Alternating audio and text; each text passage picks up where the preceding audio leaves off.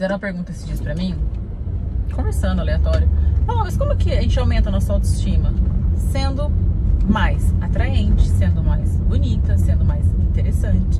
Qual é a consequência disso? Você buscar autoconhecimento. Eu já falei para vocês que tem três tipos de autoconhecimento que a gente pode buscar. Um, terapia, porque na terapia você se pegar, né, fazer uma, uma terapia legal, tal, você vai. Em terapia a gente é que nem namorado. Você troca diversas vezes e aí dá certo uma hora. Ou você na primeira já vai e vai dar certo. Então tá tudo bem. Você precisa persistir e se sentir que está identificando com a pessoa. Outra coisa, é, na terapia a gente busca muito essa questão do autoconhecimento. Né? Então são três maneiras de autoconhecimento: terapia, livros, é, ou seguir pessoas de referência para vocês. Ah, eu acho legal seguir determinadas pessoas, trazem é, bastante clareza disso para mim, enfim.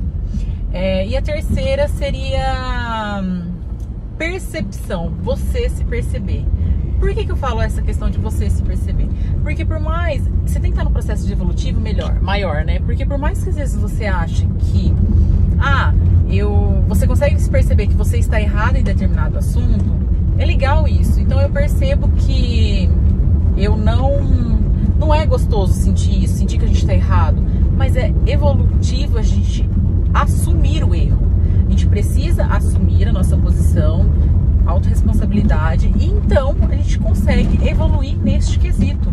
Não tem isso de é, ah, eu não vou admitir meu erro, ou então eu pegar. Gente, nossa, é o tempo todo a gente mudando. Eu vejo assim, às vezes a gente tomando, pessoas tomando decisões que eu falava assim, velho, eu já passei por esse erro. E a pessoa permanecer no erro e você não conseguir falar, mas assim, aí eu penso assim, ela vai ter que passar também, vai ter que doer, vai ter que sentir, vai ter que perder para ela então conseguir chegar no seu estado de consciência em que ela estava errada.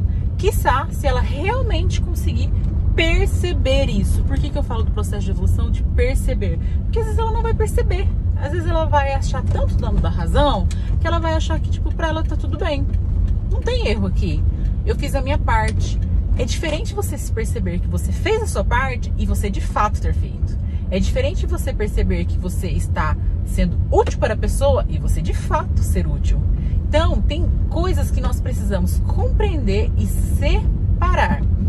Tá, eu tô errada em, na, questão, na questão X, mas fulano poderia melhorar na Y. Então tá, então eu vou chegar, não ficar na dúvida e vou falar para a pessoa, olha, é o seguinte, eu sei que eu errei, mas você poderia talvez ter sido um pouco mais compreensível nessa situação.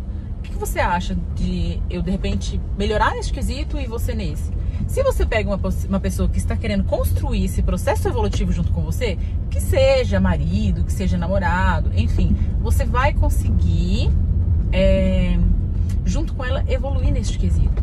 Aí, Paula, mas a fulano não quer. Não, não adianta. É o jeito dele, é o jeito dela. E não adianta. Me responde uma coisa. Quem está perdendo com isso? É você ou a pessoa. Então, deixa eu pegar aqui agora. Então, por que, que eu falo tanto essa questão do processo evolutivo e de se auto-perceber? Porque às vezes você acha que você tá certo e no fundo você não tá. E admitir isso é sua maior nobreza. É muito bom você conseguir admitir que você não está sendo melhor naquilo que você propôs a fazer. É sensacional isso. Você conseguir admitir que você teve uma falha e que aquilo prejudicou o outro e você foi humilde o suficiente para ter ido lá e pedir desculpa e falar: olha, eu tive esse erro. Mas se a pessoa não desculpar, normalmente eu não utilizo a palavra desculpa, eu utilizo sinto muito, porque eu acho que esse desculpa traz um sobrepeso para a pessoa. Tipo, ah, eu pedi desculpa, ela aceita se ela quiser. Não, olha, eu sinto muito. Não era o que eu imaginava. E eu falo isso para as pessoas hoje.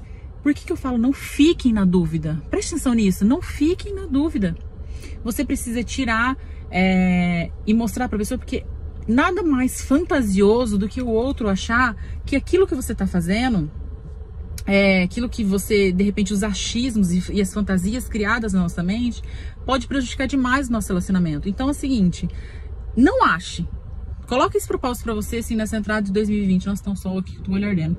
Coloque para você esse propósito de 2020. Não ache. Tire a sua dúvida com o outro. Ai, Paula, mas fulano pode achar ruim. Não, ele não vai achar ruim se você falar, ou ela não vai achar ruim se você falar. Com jeito, olha só.